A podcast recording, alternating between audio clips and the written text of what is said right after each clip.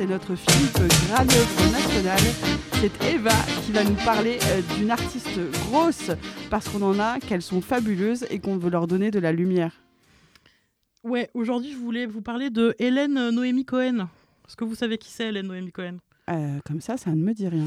Eh bien, Hélène Noémie Cohen, euh, c'est euh, Alors là, Elliott. là d'accord. Euh, elle naît euh, en 41 à Baltimore. Euh, elle grandit dans une famille euh, juive russe installée dans le Maryland. Le père a essayé de monter moultes épiceries cachères et délicatessen qui se sont tous plus ou moins cassés la figure. La mère est, infirmière et elle grandit donc avec toute sa famille et ses grands-parents.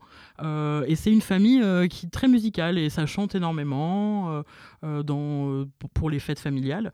Et elle est très rapidement initiée euh, à l'opéra par son père. À partir de 14 ans, elle, elle, euh, commence euh, à, prendre des cours de, à prendre des cours d'opéra. Et donc, vous pouvez bien vous imaginer comme euh, le, fait d'être une enfant grosse, juive euh, et chanteuse d'opéra, et ben, euh, ça a fait d'elle une enfant euh, Oh, T'es la fille populaire du lycée. avec eh ben, c'est exactement ça. C'est, elle, elle est devenue la fille rejetée et solitaire, comme ont pu être plein, de, plein d'enfants gros. Euh, malgré le fait qu'elle, est, qu'elle baigne très tôt dans la musique et qu'elle est extrêmement douée pour ça, elle décide de devenir actrice.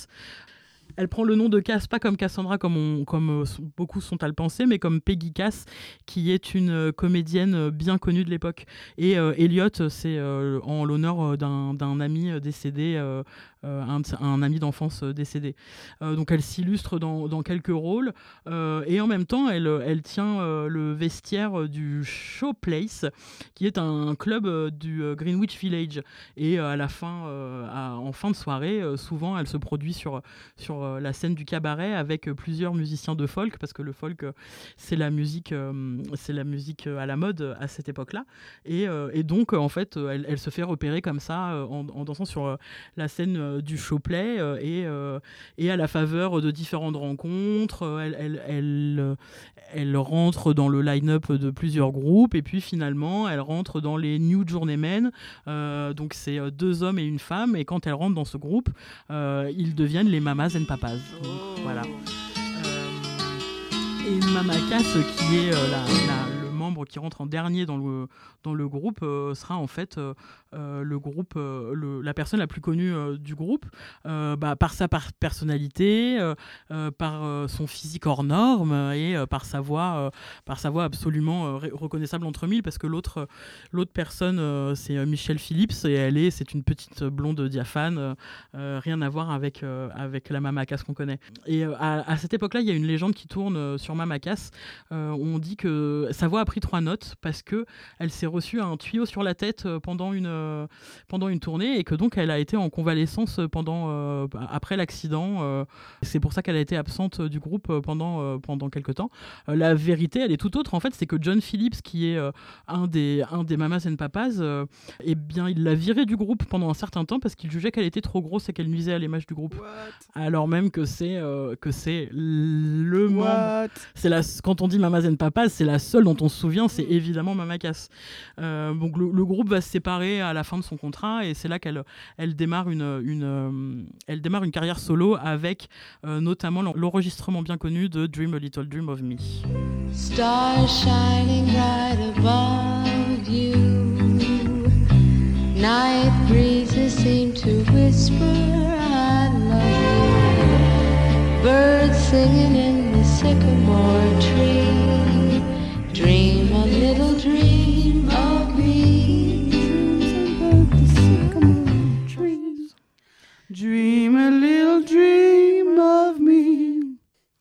Cette période, elle se met euh, à suivre des régimes drastiques qui vont avoir des effets désastreux sur sa santé mentale et sa santé physique euh, et sur sa voix. Euh, ces, toutes ces problématiques vont se répercuter sur sa voix et la presse euh, va se faire le relais de, concerts désastreux, notamment celui de Las Vegas où elle performe avec une terrible infection et avec une voix qui part en cacahuète absolument. Et c'est à cette époque en fait qu'elle va se mettre à consommer de l'héroïne aussi pour, pour, euh, pour tenir. Euh, après, ça, après cela, sa, carrière prend une autre, euh, un autre tournant. Elle se focalise sur la télé. Elle participe à plusieurs émissions comme invitée récurrente et elle chante des jingles de pub. À cette époque-là, elle change d'agent aussi. C'est Alan Carr qui, va devenir son agent. Il a notamment bossé sur, le, sur Saturday Night Fever et sur et il l'a fait, sortir du, circuit de la télévision pour, lui- pour euh, la mettre dans le circuit des cabarets avec un spectacle qu'elle va appeler Don't Call Me Mama Anymore. Euh, ne m'appelez pas, euh, ne m'appelez plus Mama. Parce qu'elle elle voulait ne plus être Mama Cass, elle, voulait être Mama, elle voulait être Cass Elliot. Euh, et là, ça va, être, ça va être un peu le début de la fin, même si son spectacle de cabaret fonctionne bien et que au départ, elle fait salle comble, elle finit par, par, elle finit par ne plus remplir les salles. Euh, en 74, elle fait un premier malaise dans les studios, dans un, studio télé. Elle est hospitalisée quelques temps, elle ressort rapidement et, elle euh, dira dans la presse que c'est pour euh, fatigue généralisée. En réalité, on apprendra plus tard que c'est un peu plus grave que ça. Et après une de ses après une de ses prestations à Londres, qui s'est extrêmement bien passée, elle va démarrer 48 heures de fête sans discontinuer, qui commencera par, pour l'anecdote, l'anniversaire de Mick Jagger. Donc au bout des 48 heures, elle va aller, aller se coucher. Et avant ça, elle appelle euh, Michelle Phillips, sa copine euh, des papas and mamas, et elle euh, et Michelle Phillips raconte qu'elle est un peu, euh, un peu guirette parce qu'elle a bu un peu de, un peu de, de champagne. Et euh, Cass Elliot lui dira euh, qu'elle a enfin réussi, que ça y est, je ne suis plus Mama, je suis, je suis devenue Cass Elliot. Et elle va se coucher et elle ne se réveillera, elle se réveillera plus. Oh. Euh, pour, elle meurt d'une crise cardiaque qui est induite en fait par une, insuffisance cardiaque qui est a priori induite par euh, euh, ses excès euh, de, de- de drogue et, euh, et ses différents régimes. Euh, sauf qu'il y a une, une, euh, une légende tenace sur la mort de Mama Cass. Euh, les gens pensent qu'elle est morte étouffée euh, par de la bouffe. Mais quelle horreur. Euh, et en fait, ça, c'est parce que c'est une anecdote qu'on retrouve euh, dans la presse et dans, et dans plusieurs euh, films et dans plusieurs ouvrages qui ont été faits sur elle, mais en fait, c'est absolument faux. Euh, euh, la- L'autopsie qui a été faite d'elle a, démontré le contraire.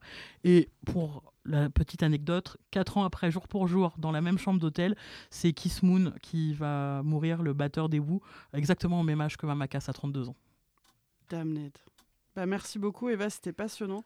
Euh, on, est- on espère célébrer encore longtemps la mémoire de Mama Cass dignement euh, et rétablir la, la vérité sur, euh, sur les circonstances de sa mort. Je crois que c'est aussi important. Et oui. Ça fait aussi partie de notre devoir de mémoire.